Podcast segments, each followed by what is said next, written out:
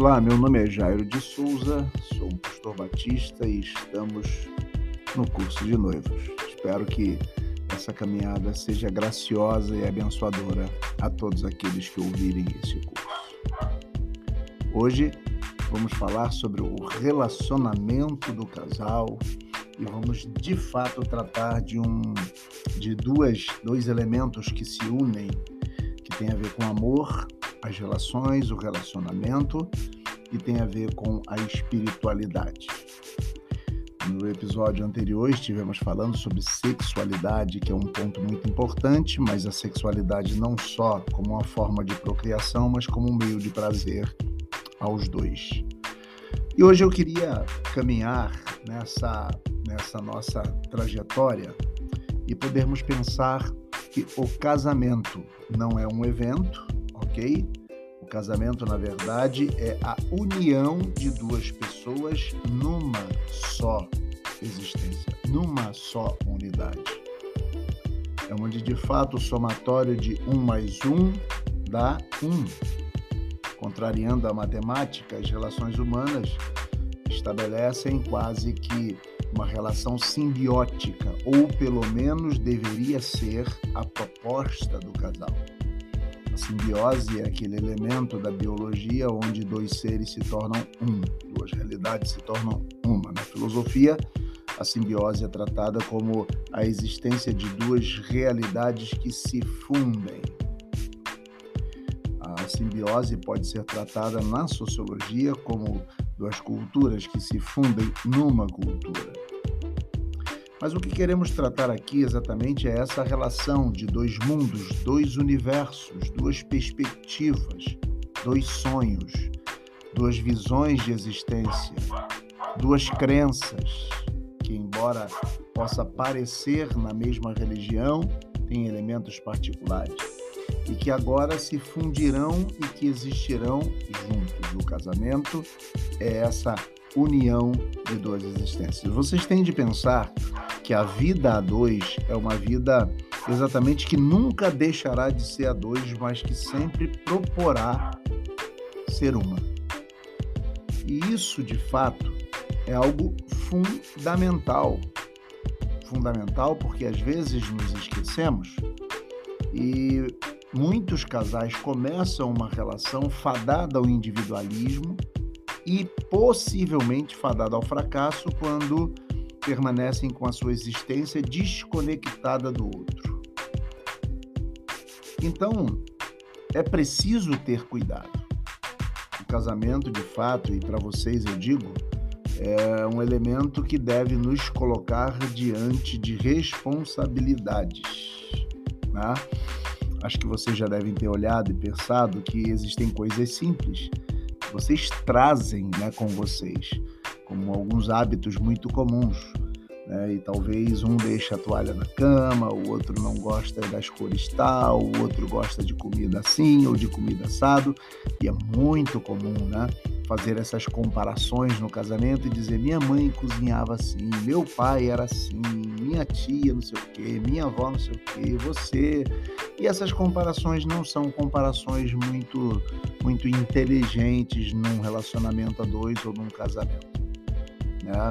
É preciso aceitar o outro e a partir da aceitação do outro é possível uma transformação dos dois numa só carne, numa só perspectiva, que nunca será una, mas será essas duas existências juntas numa. Então, é preciso ter a consciência de que o amor não é, de fato, querer ser feliz e negar a existência do outro nessa felicidade. Muitas pessoas se relacionam com o próximo ou com o outro, com a esposa, como uma forma de relação utilitarista. Buscam a felicidade, buscam a realização no outro. Só que deixam de perceber que estão é, sufocando o outro. Casamento não é para eu, Jairo, realizar os meus desejos, minhas realizações, os meus sonhos. De jeito nenhum. Casamento é antes trazer o outro para minha existência e tentando satisfazer o outro. Vamos nos lembrar de 1 Coríntios 7, não vos defraudeis um ao outro, lá fala de sexualidade, mas nós podemos fazer uma aplicação à relação conjugal nas suas mais diversas facetas. Né? Eu preciso aceitar o outro. O amor tudo crê, tudo espera, tudo suporta. O amor não arde em ciúmes.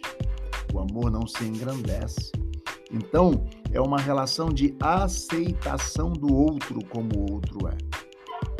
É uma relação em que nós colocamos o outro de outrocentrismo, colocamos o outro no centro e na busca de satisfazer o outro.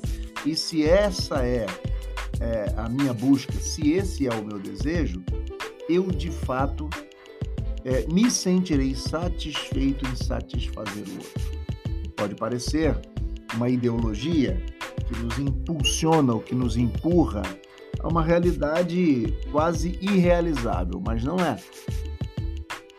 A partir do momento que eu me nego na relação e assumo a possibilidade de satisfazer o outro, eu de fato posso estar pronto a receber do outro a mesma a mesma relação e se vocês trocarem isso entre vocês, vocês conseguirão de fato uma relação satisfatória onde até os próprios desejos serão realizados. Amor, como Paulo diz em 1 Coríntios 13, é, ainda que eu fale as línguas dos homens e dos anjos, se não tivesse amor, seria como bronze que soa ou como símbolo que retine. Ainda que eu tenha o dom de profetizar e conheça todos os mistérios e toda a ciência, ainda que eu tenha tamanha fé a ponto de transportar os montes, se não tiver amor, nada serei. E ainda que eu distribua, distribua todos os meus bens aos pobres, e ainda que entregue o meu próprio corpo para ser queimado, se não tiver amor, nada disso me aproveitará. A partir do versículo 4, ele vai dizendo e descrevendo o amor e características práticas do amor, que até então é uma descrição hiperbólica, uma descrição de exagero né, sobre o que é o amor e mostrando que o amor está acima de todas essas ações anteriores. Mas o amor diz a partir do versículo 4 concretamente: o amor é paciente, sejam pacientes. O amor é benigno, sejam benignos um com o outro. O amor não arde em ciúmes. O ciúmes destrói uma relação. O ciúmes é, anula o outro, o ciúmes duvida do outro. Uma relação onde nós não confiamos um no outro é uma relação problemática. Diz mais: o amor não se ufana, não se engrandece. Ninguém se engrandece a partir do outro, mas engrandece o outro. Uma das coisas mais importantes que eu acho que, não uma das mais importantes, mas é uma das, mas assim, uma coisa importante na relação é admiração pelo outro, não autoadmiração, pois o amor não se ufana, o amor não se ensoberbece, uma pessoa soberba não é uma pessoa amorosa. Diz mais, o amor não se conduz inconvenientemente. Atitudes inconvenientes não são atitudes amorosas. Falar com outro em público, é, é, desmerecer o outro em público, não é de fato algo conveniente. Diz mais: o amor não procura os seus próprios interesses, ou seja, busca o interesse do outro. O interesse financeiro, o interesse sexual, o interesse sentimental, seja qual for o interesse. Diz mais: o amor não se exaspera, não se torna áspero, né? não é irritadício. Tá? O amor não se ressente do mal. Se houve algo maldoso e houve perdão, o amor não fica ali, oh, se lamentando, você fez isso comigo e tal. Diz mais, quer ver? Não se alegra com a injustiça. Se há uma injustiça, o amor não fica alegre. Mas antes regozija-se com a verdade. A relação de vocês, uma relação de verdade. Aí diz mais: tudo sofre, tudo crê, tudo espera, tudo suporta. O amor jamais acaba diz Paulo. E aí ele continua descrevendo, mas até aqui eu acho que basta para gente.